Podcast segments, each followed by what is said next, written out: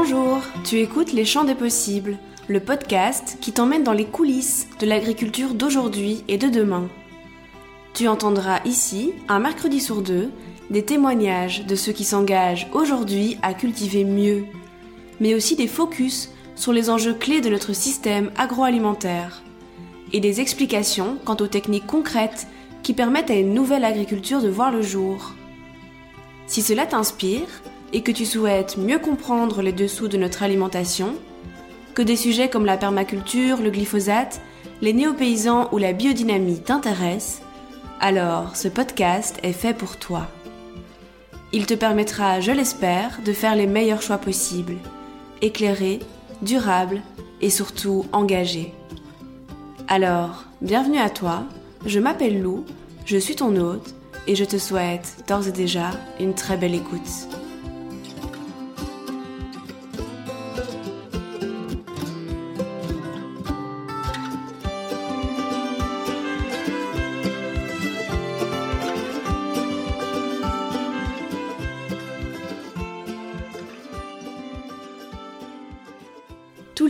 Que nous habitions en ville ou à la campagne, nous passons quelques minutes, voire quelques heures, à piétiner un monde invisible.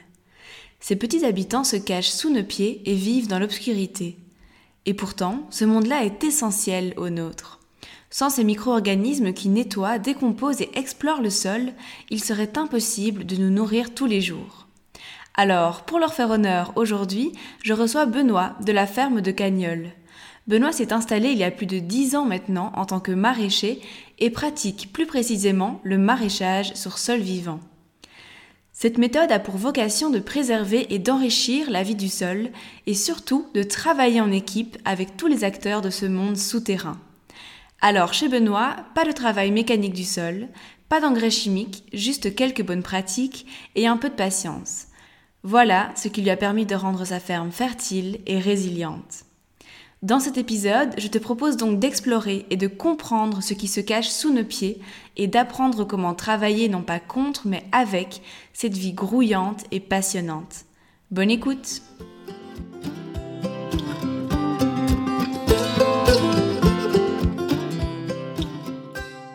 Bonjour Benoît, merci beaucoup de, m'accueillir ici à la ferme de Cagnols. Est-ce que tu peux euh, commencer par me dire qui tu es et ce que tu fais dans la vie? Je m'appelle Benoît, je suis paysan, je pense que c'est un terme que, j'aime bien. C'est-à-dire que bah, j'ai une ferme et je fais pousser des légumes. J'ai pas mal, j'ai planté pas mal d'arbres sur cette ferme et j'essaie de soigner en fait ce petit bout de terre pour y faire pousser des, des aliments de qualité. Est-ce que tu peux un petit peu me, raconter ton parcours avant d'atterrir ici à la ferme de Cagnols Par quoi est-ce que tu es passé et comment en fait est venue euh, l'envie de cultiver la terre? Alors bah moi j'ai eu mon bac et puis après vu que j'avais pas trop envie d'aller travailler, j'ai fait des études, du coup j'ai fait 4 ans de sciences éco. Et après curieusement, euh, pour la deuxième année euh, d'un master, il fallait faire une lettre de motivation pour dire en quoi on était motivé pour continuer à faire des études alors que j'avais la sensation qu'en fait que faire des études c'était juste bien pour, euh, pour pouvoir après pouvoir décider ce qu'on a envie de faire dans la vie quoi. Et j'ai l'impression que ça devenait de moins en moins le cas et j'ai l'impression que ça l'est toujours de moins en moins où finalement on fait des études pour être prêt à rentrer euh, dans dans un modèle euh, d'entreprise et devenir directement productif, je sais pas. En tous les cas, il y a eu un moment où j'en ai eu marre de ça et je, me posais pas mal de questions et euh, justement après ma quatrième année, après mon master, je suis parti au Mexique et je suis, j'y suis resté finalement un an. Euh, et du coup, j'ai pas, j'ai arrêté mes études et de questions sur l'économie, je me suis intéressé à ce qui était euh, santé humaine euh, et à l'alimentation et à l'ostéopathie. Alors juste après, je suis reparti un an en Italie où j'ai creusé un petit peu la question de l'alimentation. Je me suis un petit peu intéressé à tout ce qui était l'alimentation macrobiotique. Et puis, il y a eu quand même un truc, c'est vrai que l'alimentation, quand on va au Mexique, on peut pas on peut pas rester, on peut pas ne pas voir euh, ces problèmes d'obésité. Et, et, pourtant moi j'étais surpris parce qu'au Mexique tu trouves les meilleurs fruits du monde. Je sais pas si c'est les meilleurs fruits du monde mais les fruits excellents. Et en fait bah, les gens se nourrissent mal parce qu'ils étaient gavés de soda de malbouffe qui était importé massivement des, des États-Unis et qu'ils avaient adopté dans leur régime alimentaire. Et donc c'est vrai qu'une des, des, des, des le gros constat, ça a été de dire finalement au lieu de d'essayer de vouloir euh, soigner, aider des gens qu'on qualifie de pauvres parce qu'ils sont dans un pays de, en voie de développement, ce serait peut-être d'essayer d'arrêter de leur exporter un modèle qui les rend malades et qui les rend tristes. Quoi. Et donc euh, de la question de l'alimentation on en arrive très vite à la question de la production d'aliments et du coup, ben, là, on arrive à l'agriculture. Du coup, tu t'es lancé euh, directement sans formation euh, préalable. Comment ça s'est passé ton installation?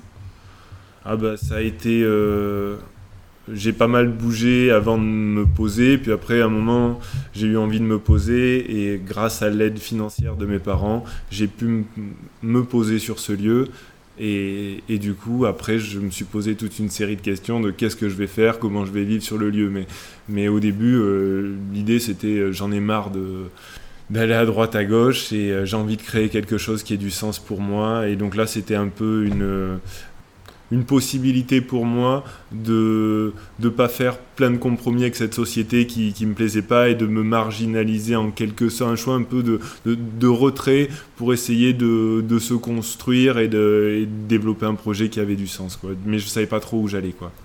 Et quelles étaient justement, euh, après cette période d'installation, euh, tes, tes, réflexions euh, de base ou tes envies pour ce projet? Comment est-ce qu'elles se sont développées petit à petit? Alors, j'ai toujours eu une, une certaine sensibilité à l'écologie. Donc euh, en achetant cette ferme euh, en Dordogne, et eh ben, je me suis mis à planter très rapidement euh, toute la surface avec des, milliers d'arbres. Donc ça, c'était le, premier truc et ça me plaît de planter des arbres et j'étais content de faire ça. Et le, le deuxième axe de réflexion, c'était par rapport au fait que la, la ferme était à moitié en ruine et donc c'était de la reconstruire et de la reconstruire avec du coup des matériaux entre guillemets écologiques, renouvelables et, euh, et d'essayer de d'un point de vue de, de l'énergie, de, en tous les cas sur le chauffage, d'être autonome entre guillemets, c'est-à-dire qu'on a une cuisinière à bois, là on a construit un poêle de masse et on fait notre bois, on a du bois sur la propriété et du coup bah, de de limiter au maximum les énergies fossiles et les intrants euh, pour la viabilité de, cette ferme. Aujourd'hui, euh, vous développez aussi sur euh, la ferme une activité de, maraîchage.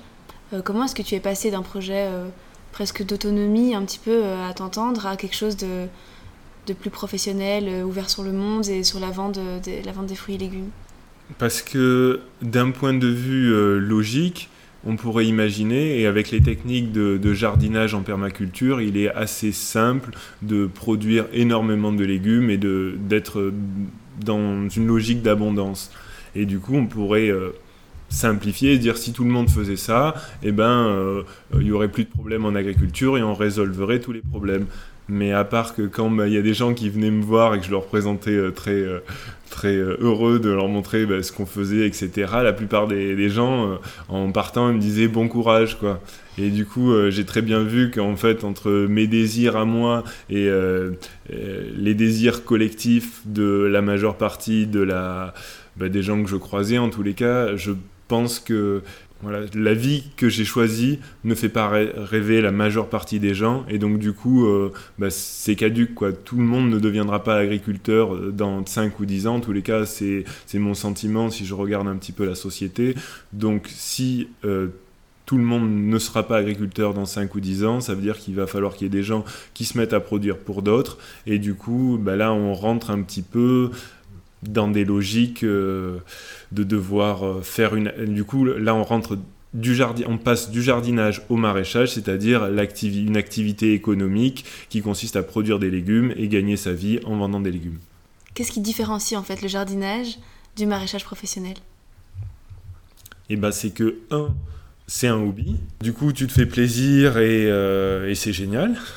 Et le maraîchage, eh ben, ça veut dire qu'il faut gagner sa croûte, ça veut dire qu'il faut être efficace, ça veut dire qu'il faut être rentable, ça veut dire que tu, dois vendre tes légumes à tes clients qui ont de plus en plus d'exigences et va falloir s'y plier, sinon euh, bah, tu, vas, tu vas avoir de plus en plus de mal à vendre tes légumes. Et puis euh, sur la, quantité que tu décides de mettre en culture, un c'est euh, ce que tu peux manger ou ce que tu as envie de manger ou éventuellement donner, et l'autre c'est ce que tu as besoin pour payer toutes tes charges et faire tourner ta ferme. Quoi. Du coup ça a juste rien à voir. Quoi. Et comment la transition entre ces, ces deux modèles s'est passée pour toi? En fait, euh, ce qui mon constat à moi, euh, citadin, avec une sensibilité écologique qui voyait un petit peu euh, tous les problèmes que l'agriculture actuelle générait, dans tous les domaines quasiment, et de voir qu'au niveau du... Là, moi, avec aucune étude agricole, juste en suivant des principes de bon sens et, euh, en essayant de refaire euh, ce qu'avait témoigné d'autres personnes sur des livres qui avaient été écrits il y a 50 ans. Euh, j'arrive à faire pousser des, légumes euh, en quantité euh, et, les plantes sont saines et les légumes sont bons. Et donc du coup, c'était une sorte de challenge de dire est-ce qu'on peut passer de cette échelle du jardin qui va rester marginal à quelque chose qui pourrait faire système et qui, deviendrait une norme dans la production, par exemple, de légumes. Et quelles étaient les, missions que tu t'étais fixées en tant qu'agriculteur? Quel était le, genre de, produit que tu voulais euh, pouvoir proposer euh, à tes futurs clients? C'était, plus une question, euh, mon approche était plus une question environnementale de qu'est-ce que, quel cahier des charges je me, je me mets. Alors évidemment, nous on est de suite partis sur pas de, produits phytosanitaires, donc plutôt du bio, mais dans le bio, il y a, des pratiques comme bah, le travail du sol qui, fait partie du système et qui est et qui est euh, tout aussi nocive peut-être que les produits chimiques. Et donc du coup, nous, on sait vraiment euh, le, le cahier des charges, c'était est-ce qu'on peut arriver à faire des légumes qui soient rentables, sans produits chimiques, mais aussi sans travail du sol? C'est-à-dire essayer de respecter les écosystèmes naturels comme la forêt, c'est-à-dire jamais travailler et toujours avec euh, une couverture euh, permanente euh, par-dessus qui protège en fait le sol, l'humus, des UV, du soleil et de l'oxydation. Ne plus travailler le sol, ça veut dire quoi exactement? Ça veut dire ne plus travailler le sol mécaniquement, c'est-à-dire un sol pour que des plantes poussent bien, il faut qu'il ait une belle porosité, une bonne porosité. Il faut qu'il puisse avoir euh, de l'air et de l'eau qui pénètrent euh, facilement. Et, euh, donc, bah, depuis depuis 3000 ans, depuis 10 000 ans, depuis que l'homme, en tous les cas en Occident, a développé l'agriculture, crée mécaniquement cette porosité, au début avec l'arère et puis maintenant avec la charrue, où finalement euh, bah, euh, c'est en retournant la terre qu'on la, la structure et qu'on l'aère. Mais ce, ce, travail mécanique du sol, il a pour problématique que cette porosité n'est pas stable à la pluie, donc dès qu'il pleut, ça se tasse et voir euh, les problèmes d'érosion. Et surtout que, le ver de terre fait beaucoup mieux que ce que fait la charrue. Et donc du coup, bah, pourquoi faire du travail en plus Pourquoi prendre la peine de faire un effort, de passer la charrue, euh, alors que on peut avoir une porosité qui va être créée sur notre sol de manière biologique, de manière beaucoup plus, plus efficace par un service euh, que va nous offrir le ver de terre. Du coup, la, démarche culturelle dans laquelle vous vous êtes inscrit, c'est le maraîchage sur sol vivant. Euh, quels en sont les, grands principes et avant tout, comment, euh, comment est née cette pratique? Comment est-ce qu'elle a été euh, partagée? Alors, moi personnellement, ce qui m'a vraiment influencé au niveau philosophique, ça a été les, travaux de Fukuoka sur le non-agir. Par exemple, quand j'expliquais l'histoire du, du, ver de terre par rapport à la charrue, c'est euh, Fukuoka, il a toute une réflexion sur quelle action je fais que je pourrais ne pas faire.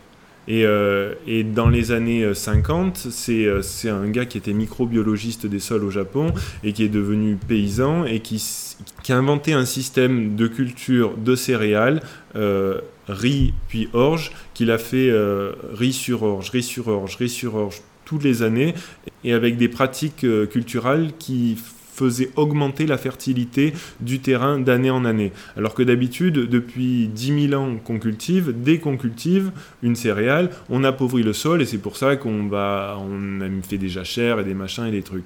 Et là, Fukuoka, il fait une véritable révolution euh, agronomique puisqu'il arrive à cultiver la même chose d'année en année en augmentant les rendements euh, en augmentant les rendements et en augmentant la, fertilité euh, de, sa parcelle. Donc là, on a une véritable euh, révolution agronomique avec cette philosophie du non-agir qui consiste à essayer d'en faire le, moins possible parce que non pas parce qu'on est spécialement feignant, mais simplement parce que la biologie des sols fait le travail beaucoup mieux que nous humains avec nos outils dans beaucoup de cas. Tu nous disais donc euh, que pendant longtemps et encore aujourd'hui, l'agriculture conventionnelle contribue à, créer des, dégâts en fait euh, sur le sol euh, et sur la biodiversité qu'il comporte. Est-ce que tu peux un petit peu développer, nous expliquer qu'est-ce qui pose vraiment problème dans les pratiques agricoles conventionnelles aujourd'hui? Alors, agriculture conventionnelle, biologique ou pas c'est-à-dire que les, pratiques qu'on voit maintenant sur des, des exploitations de, petite ou grande d'ailleurs, mais, euh, mais plus c'est grand, plus ça fait des dégâts. De, en agriculture biologique où on travaille les sols pose de véritables problèmes que ce soit alors en agriculture euh, bio c'est le travail du sol et en agriculture conventionnelle euh, classique c'est le travail du sol et en plus de, la chimie de synthèse. Donc les, dégâts et les problématiques de la chimie de synthèse on en parle beaucoup donc je vais pas vais pas rentrer dans, ça. Mais c'est euh, la question du, travail du sol où finalement on on a pensé et on pense toujours que finalement une action mécanique ne peut pas avoir d'action de pollution sur le milieu. Et, euh, ça, c'est totalement faux. Et le fait de, travailler un sol, c'est-à-dire de passer un outil mécanique dans le sol, ça va faire rentrer de l'oxygène dans le sol. L'oxygène qui rentre dans le sol va oxyder la matière organique, donc on va minéraliser euh, cet humus qui va libérer des éléments euh, nutritifs pour les plantes, donc ça va nourrir les plantes dans un premier temps, mais ça va aussi dégager du CO2 euh, et, faire baisser le, stock d'humus. Et d'un autre côté, la terre étant mise à nu, elle va être exposée aux rayons ultraviolets du, soleil qui va aussi oxyder et brûler la matière organique et l'humus. Et du coup, c'est un petit peu ce qui s'est passé euh, pendant la Révolution verte, c'est que on avait des sols avec des taux élevés de matière organique. Donc euh, le fait de les travailler, ça a libéré des éléments nutritifs pour les plantes et les plantes euh, euh, ont bien poussé, on a fait exploser les rendements. Et maintenant, on a vidé les, sols de matière organique et donc là, eh bien, on est obligé de mettre des intrants, de mettre des fertilisants pour essayer de pallier au manque de fertilité des sols.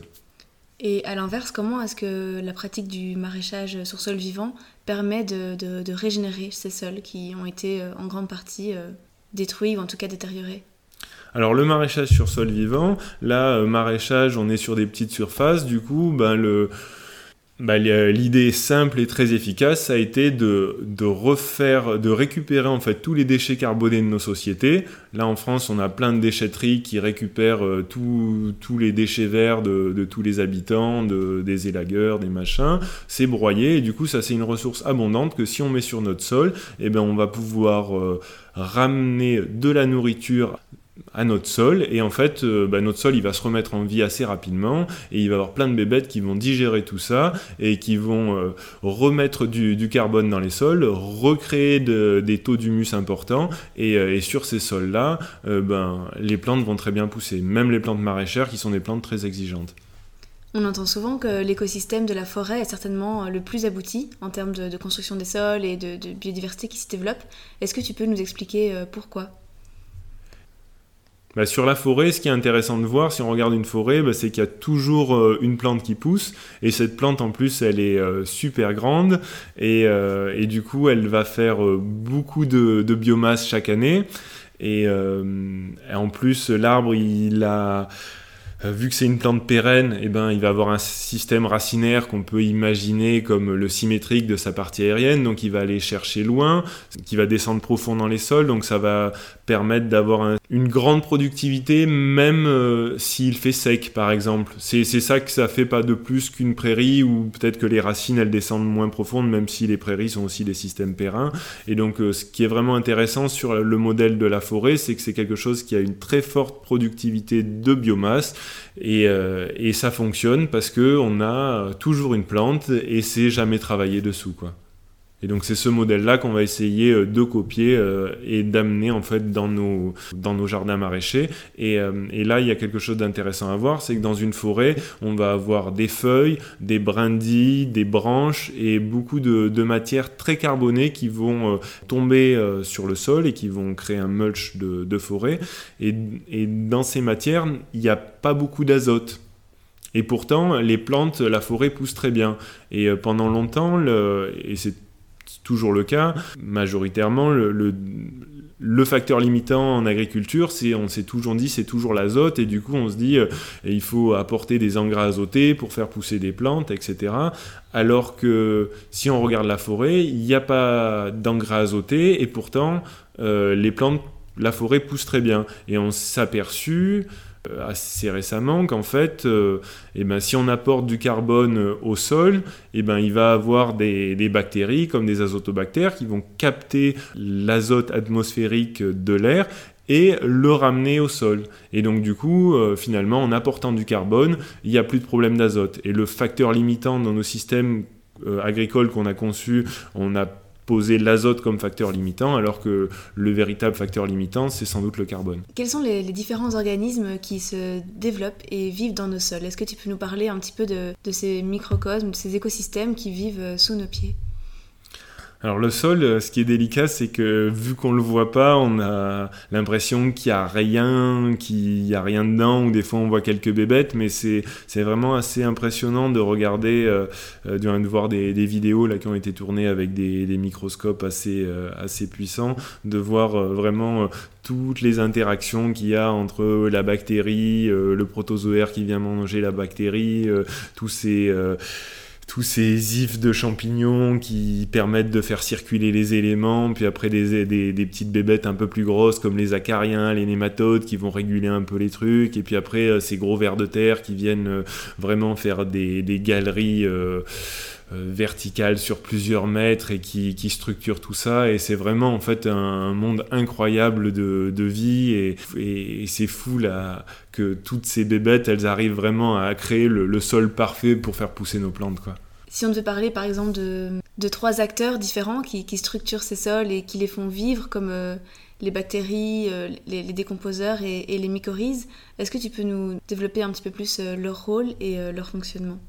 Eh ben, on va commencer par, par le ver de terre parce que c'est vraiment euh, un acteur euh, emblématique et vraiment important dans, dans un écosystème. Et l'importance du ver de terre, euh, elle va être aussi par son nombre. En fait, les trois quarts de la biomasse animale qu'il y a sur, sur la France, c'est des vers de terre.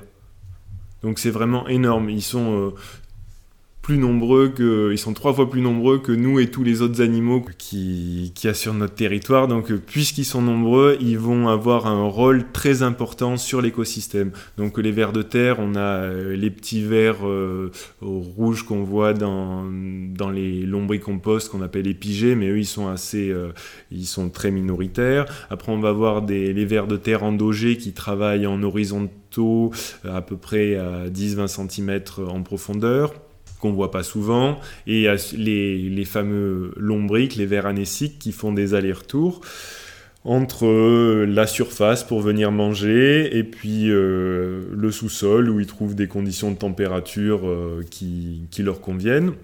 Et en faisant ces allers-retours, ils brassent euh, de la terre, ils remontent des argiles euh, du fond, ils viennent la mélanger avec de la matière organique euh, qu'ils ont pris en surface, du coup ils créent du complexe argilo-humique. Donc ça, ça va être intéressant parce que le complexe argilo-humique, c'est comme une espèce de réservoir à, éléments nutritifs qu'on va avoir, qu'on va mettre dans, dans, le sol. Et si les éléments ils sont retenus dans le sol, ils partent pas dans les nappes phréatiques, donc on n'a pas de, pollution. le ver de terre, en faisant ces allers-retours, il va créer des, galeries où les racines des plantes vont pouvoir s'engouffrer et descendre beaucoup plus profondément dans le sol pour aller chercher de l'eau par exemple. Donc ça, ça va être intéressant pour pouvoir avoir des, des, plantations qui vont être plus résilientes à des événements climatiques extrêmes, c'est-à-dire moins d'eau, etc. Et, et, le ver de terre, pour circuler dans ces galeries, il va sécréter un mucus qui est riche en ions ammonium. Et, euh, et ça, c'est une forme euh, d'azote que la plante va pouvoir capter. Et c'est une forme euh, d'azote réduite qui qui est plus stable dans l'écosystème que les nitrates et qui est peut-être et sans doute si la plante mange plus d'ion ammonium que de nitrate, et eh ben peut-être qu'elle va tomber moins malade. Donc c'est vraiment intéressant de voir que euh, le ver de terre, il va jouer sur euh, la porosité des sols aussi, sur, euh, pour pouvoir drainer les excès d'eau, aller chercher plus d'eau, mais aussi pour une meilleure santé de la plante. Et, ce qui est incroyable, si on regarde les, les, travaux de Marcel Boucher, qui a étudié des prairies et des vers de terre pendant, pendant 40 ans, il a démontré qu'une prairie moyenne en France avait une, population moyenne de 1 tonne 2 de vers de terre à l'hectare et que 1 tonne 2 de vers de terre à l'hectare, ça produisait dans le système euh, plus de 500 unités d'azote qui allaient être directement euh, assimilables par les plantes. Et ce qu'il faut voir, c'est qu'une culture exigeante comme le maïs est fertilisée avec 300-350 unités d'azote. Et donc là, on voit que finalement, avec une population raisonnable de vers de terre, on va avoir plus de 50% euh, d'azote que ce que demande une culture euh, des plus exigeantes en azote. Euh, donc là, on a vu le rôle du ver de terre. Après, il y, a, les champignons aussi qui jouent un énorme rôle. le rôle du champignon, on peut le voir un petit peu comme les, réseaux, les réseaux mycéliens, c'est un petit peu comme une espèce euh, d'internet, euh, ou en tous les cas quand c'était encore euh, avec des, câbles dans notre sol, qui interconnecte un petit peu toutes les racines de toutes les plantes et qui va permettre des échanges à droite, à gauche. Une mycorhize, comment ça fonctionne?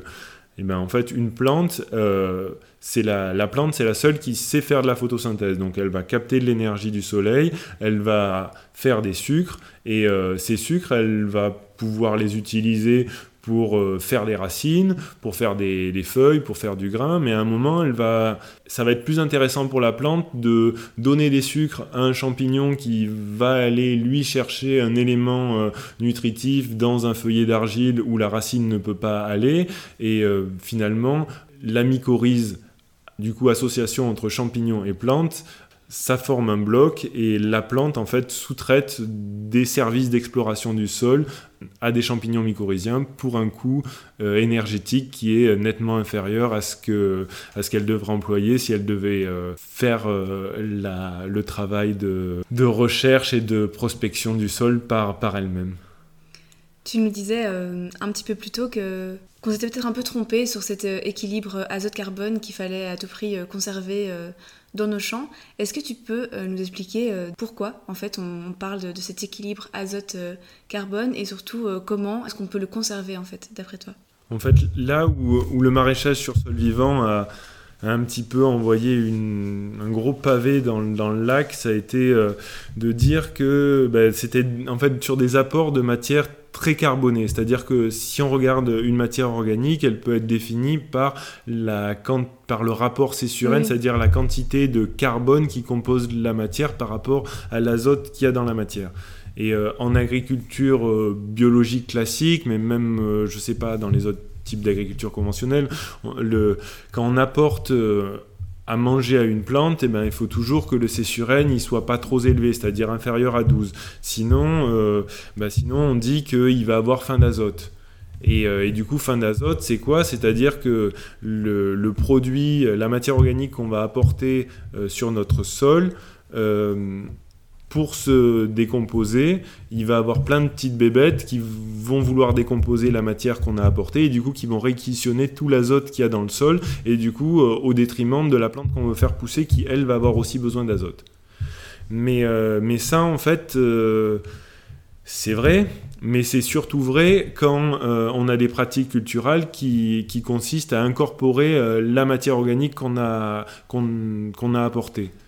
Dans le, dans le cas où on fait un mulch avec par exemple des feuilles ou, euh, ou des copeaux de bois, des matières très carbonées, et que cet apport il est fait sous forme de mulch ou de litière de surface, en fait la, la fin d'azote elle va être juste sur une interface très fine, l'interface sol-mulch. Et si les racines de la plante sont dans le sol, dans la plupart des cas, les plantes poussent très bien, même si elles sont sur, euh, s'il y a une litière très carbonée en surface, quoi. Donc en fait, ce, problème-là se pose pas dans une démarche de maraîchage sur sol vivant c'est un problème qui, c'est quelque chose qu'il faut, sur lequel il faut être attentif, mais en tous les cas, euh, les apports euh, massifs de matières très carbonées comme euh, du bois ou, ou, des déchets verts qui sont du bois, des feuilles et, et, de, et un peu de tonte, tout ça, c'est justement plutôt le pilier de la mise en en circuit d'un système. Et on sait qu'on a même quand il y a des fins d'azote parce que des fois on crée volontairement des fins d'azote mais on sait que ça dure qu'un certain temps et que le fait d'apporter du, carbone euh, sur notre parcelle, au final, ça va nous restituer de l'azote. Après, c'est juste une question de, temps. Il faut, faut prendre certaines précautions. En tous les cas, apporter du carbone, c'est euh, apporter de la fertilité et aussi de la fertilité azotée à, moyen terme. Comment est-ce qu'on passe d'une agriculture qui, libère du CO2, du carbone dans l'atmosphère, à euh, une agriculture qui en stocke dans les sols C'est vrai qu'il bah, y, a, deux points. Y a, dès qu'on arrête de travailler les sols, on va arrêter de surminéraliser l'humus. Et donc euh, là, par exemple, c'est vrai que si on regarde la question du réchauffement climatique, on fait tout le débat est pratiquement porté sur euh, les, le carbone fossile qu'on va extraire de nos sols. Charbon, gaz naturel, pétrole. Mais, euh, mais quand les, les, sols français sont passés de 4-5% il y a 70 ans, 4-5% euh, de matière organique à maintenant 2%, là il y a d'énormes quantités de CO2 qui ont été dégagées de par, euh, non pas le, sous-sol, mais vraiment sur les, les 31 mètres de, de terre arable. Donc tout ce CO2 qu'on a dégagé par le travail mécanique du sol, et eh ben, avec des pratiques de non-travail du sol et de faire pousser des plantes et de ramener de la matière euh, organique carbonée, très carbonée, qui va être digérée, lentement par des champignons et qui vont créer des cols qui vont euh, durer euh, longtemps dans le sol, et eh ben, c'est une manière de, de séquestrer du, du carbone dans l'horizon en fait, superficiel de notre sol. Donc remettre de la matière organique, des plantes et créer de l'humus, c'est une manière de stocker du carbone. Concrètement, comment est-ce que se traduit la technique euh, du MSV euh, sur les planches de culture? Quel est l'itinéraire technique culturel un petit peu de, base que tu utilises pour préserver euh, tes sols du travail mécanique? Alors le, plus simple, si on récupère une, terre qui est avec des taux de matière organique bas, ici quand on est arrivé, on a fait des, mesures de, on fait des analyses de sol et les, les sols étaient pourvu à 1,4% de matière organique c'est-à-dire euh, quelque chose de très bas, où là on peut pas, on va pas avoir euh, suffisamment de fertilité pour, euh, pour faire pousser des légumes. Donc on a récupéré des, du broyat de déchets verts, ça, c'est un déchet euh, de nos sociétés. Ça, c'est le, le qui gérait ça en Dordogne. Donc, du coup, ils récupèrent euh, tous les déchets verts, ils les broient, ils les mettent à disposition des agriculteurs. Donc, moi, j'ai payé un camion qui est venu m'apporter ces déchets qu'on m'a donnés. Je les ai euh, épandus sur ma prairie. J'ai laissé tout l'hiver, j'ai épandu ça à l'automne. Du coup, tout l'hiver, ça prend l'eau, ça se digère, etc. Puis au printemps, on met une bâche ça peut être une bâche qu'on achète ou ça peut être une bâche qu'on a récupérée comme une bâche d'ensilage. On fait des trous dedans et euh, il y a par exemple une courge qu'on met là-dedans, et ben elle va faire euh, énormément de courges et c'est en fait très très simple. Une fois que tu as récolté les, ben, fruits euh, et légumes de ton potager, comment Comment est-ce que tu fais pour la suite Alors, il y a la méthode très simple de, de l'apport massif de matière organique, c'est-à-dire qu'à un moment, quand je ramasse mes courges, je peux enlever la bâche et par exemple remettre ou des déchets verts ou de la paille ou du foin pour qu'ils soient couverts mais on peut après euh, essayer de d'augmenter la productivité de la parcelle et au lieu de, de jouer sur la fertilité que par euh, l'apport de matière organique euh, morte qu'on a récupérée, on peut aussi faire pousser des plantes.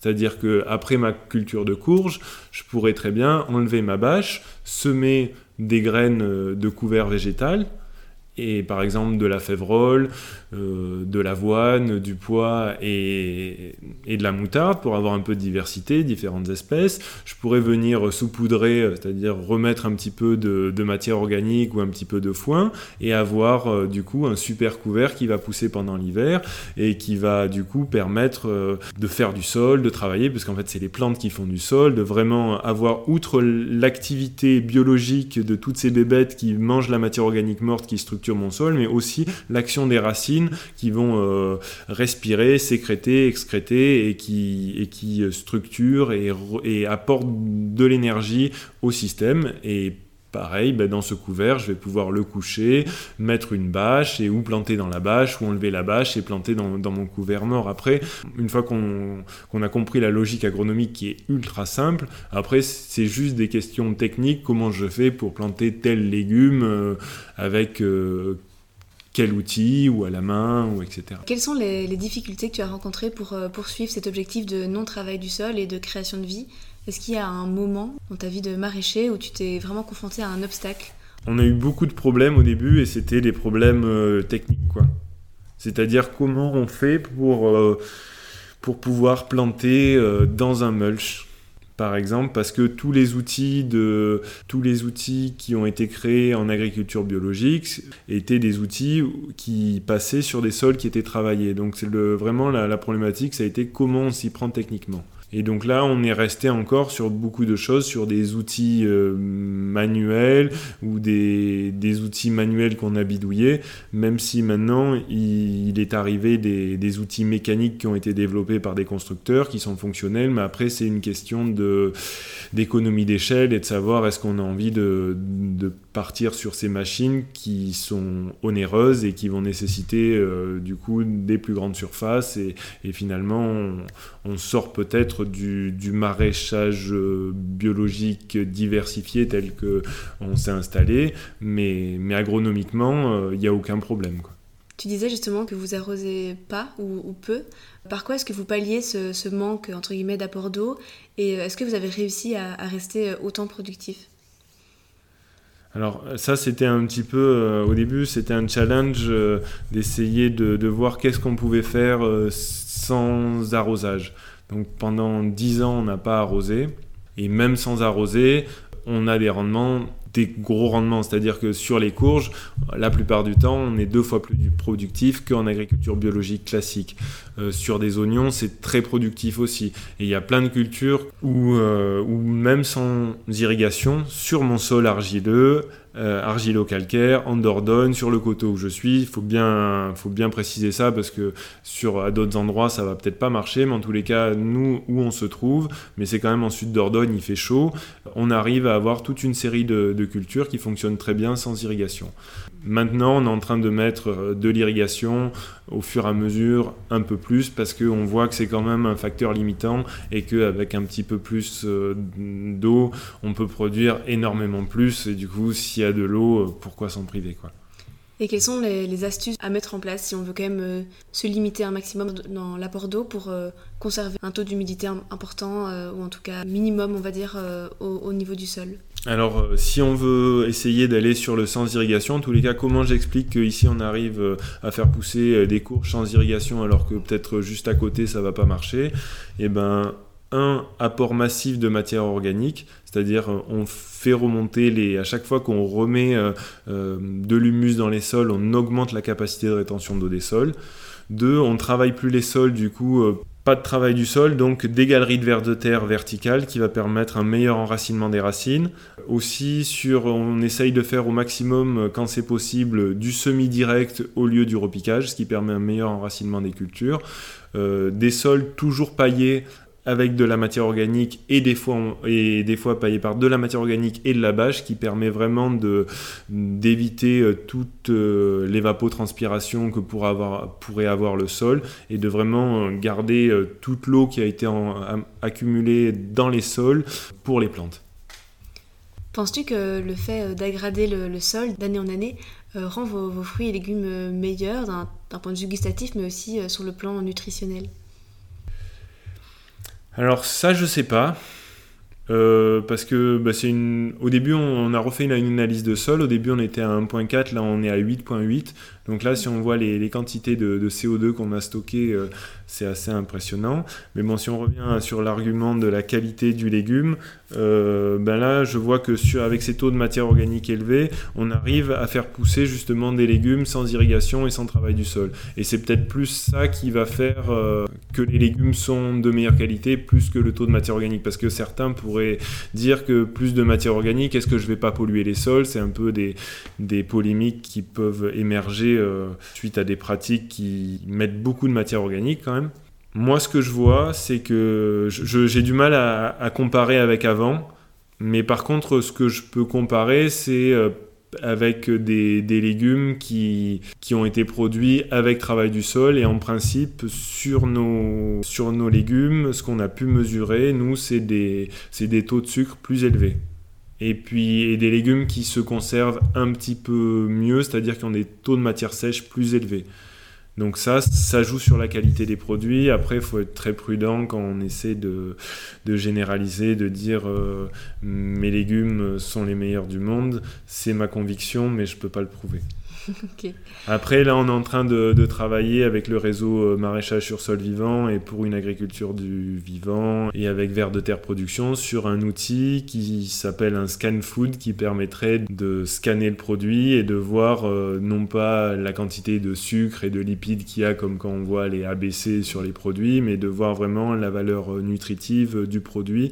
Et là, on va avoir quelque chose par rapport à la vitalité, à voir est-ce qu'il y a des électrons, est-ce qu'il y a du de l'énergie dans les produits. Vous avez récemment euh, construit une serre en, aquaponie euh, ici à la ferme de, de Alors c'est plutôt original, hein, déjà, euh, rien qu'en termes de visuel.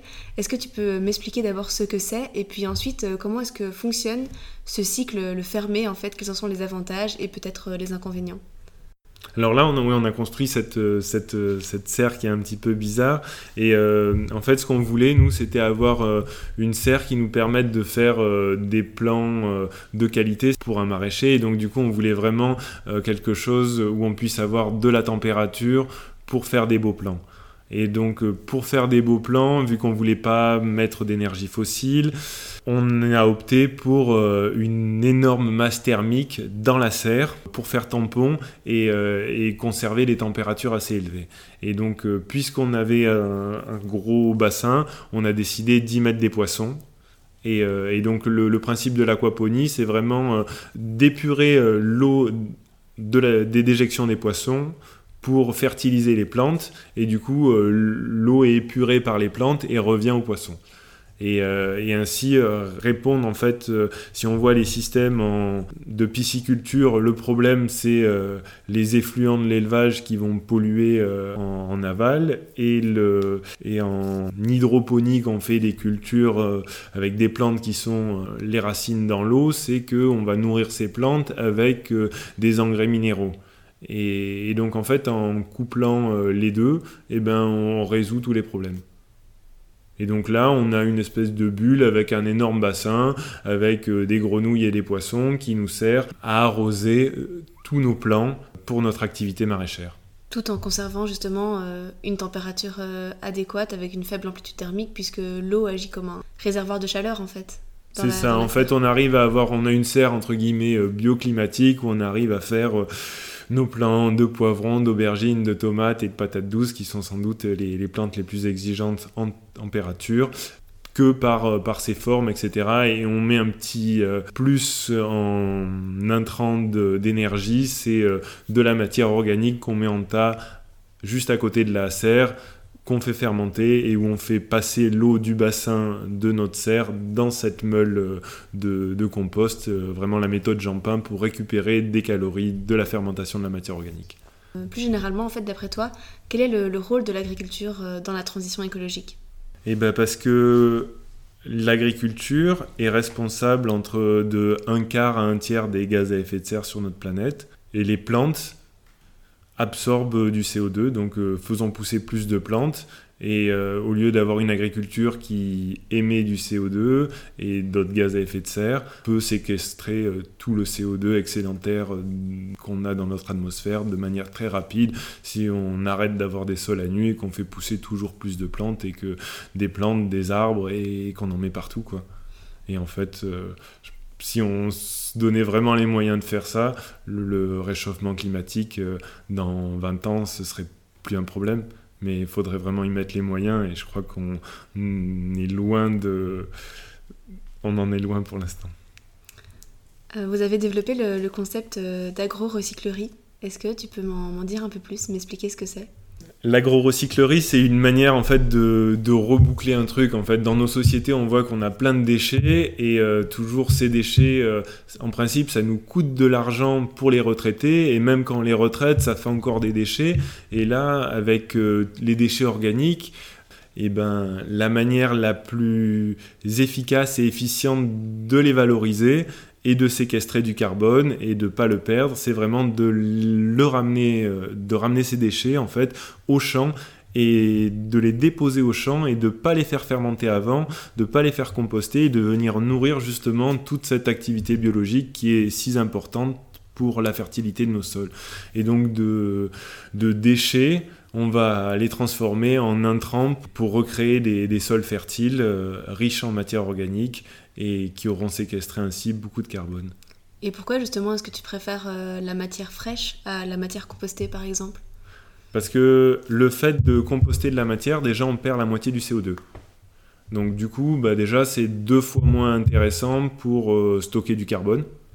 Donc ça c'est un argument de poids. Et le deuxième, c'est que si euh, j'apporte ma matière fraîche au sol, ça va être l'activité biologique de mon sol qui va digérer cette matière. Et donc, euh, en vivant, en se multipliant, elle va créer la porosité nécessaire pour faire pousser mes plantes. S'il y a de l'activité biologique, il y a la porosité, et donc j'ai pas besoin de faire de travail mécanique de mon sol. Si euh, j'apporte un compost, j'aurai pas suffisamment d'activité biologique, et donc je vais devoir travailler mon sol qui va euh, minéraliser la matière organique, minéraliser l'humus, et émettre du CO2. Donc euh, c'est gagnant-gagnant de ne pas composter de la matière organique et, Conrad Schreiber, de manière un petit peu euh, provocatrice, disait composter, c'est polluer et, il a tout à fait raison. Il y a une question que, que je pose toujours en, fin d'interview, c'est simplement de savoir si tu as des, ressources à conseiller à nos auditeurs qui veulent en apprendre plus sur maraîchage sur sol vivant, que ce soit des, des livres, des podcasts, des documentaires, des vidéos, peu importe. Bah, je vous invite à venir sur notre chaîne YouTube euh, La Ferme de Cagnol. Euh, et sinon, euh, si on veut avoir quelque chose de vraiment théorique et approfondi, où on va avoir vraiment des, formations sur l'agroécologie et comprendre les écosystèmes, faut aller sur la chaîne Vert de Terre Production. Après, il y a aussi la chaîne YouTube MSV, euh, c'est vrai que ce qui se fait de plus. C'est vrai que sur la vidéo, on est beaucoup plus en avance que sur les bouquins qui mettent plus de temps et donc du coup ça traîne un peu. Euh, du coup, sur les bouquins, il y a pas mal de trucs intéressants d'un point de vue euh, philosophique, agronomique, mais, mais d'un point de vue technico-pratique, ça, ça a toujours un petit peu de retard. Ben après sur les bouquins, euh, moi j'ai été beaucoup inspiré par les bouquins de Fukuoka, mais là on est vraiment sur la philosophie.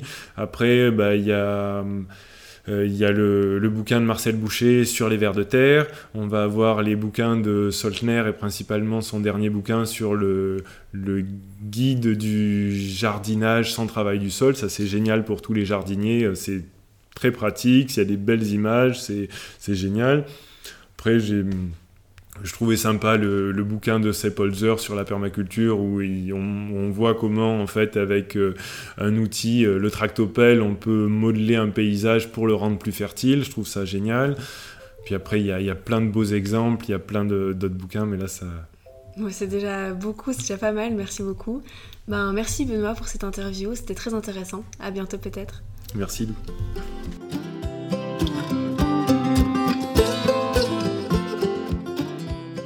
Et voilà, cet épisode est terminé. Merci d'avoir écouté jusqu'ici. J'espère que cet épisode t'a plu et surtout qu'il t'a informé sur ce qu'il se passait réellement sous nos pieds. Personnellement, j'ai adoré cet entretien, je le trouve passionnant et après avoir écouté Benoît, j'ai eu l'impression de pousser la porte d'un nouveau monde dont il reste encore tellement de choses à découvrir. N'hésite pas à partager l'épisode autour de toi ou sur les réseaux sociaux, ça m'aide beaucoup et c'est une belle façon de récompenser mon travail. Tu peux aussi me rejoindre sur Instagram, leschampsdespossibles.podcast, pour entrer dans les coulisses du podcast. Je te dis à très bientôt pour un nouvel épisode et d'ici là, prends bien soin de toi. Ciao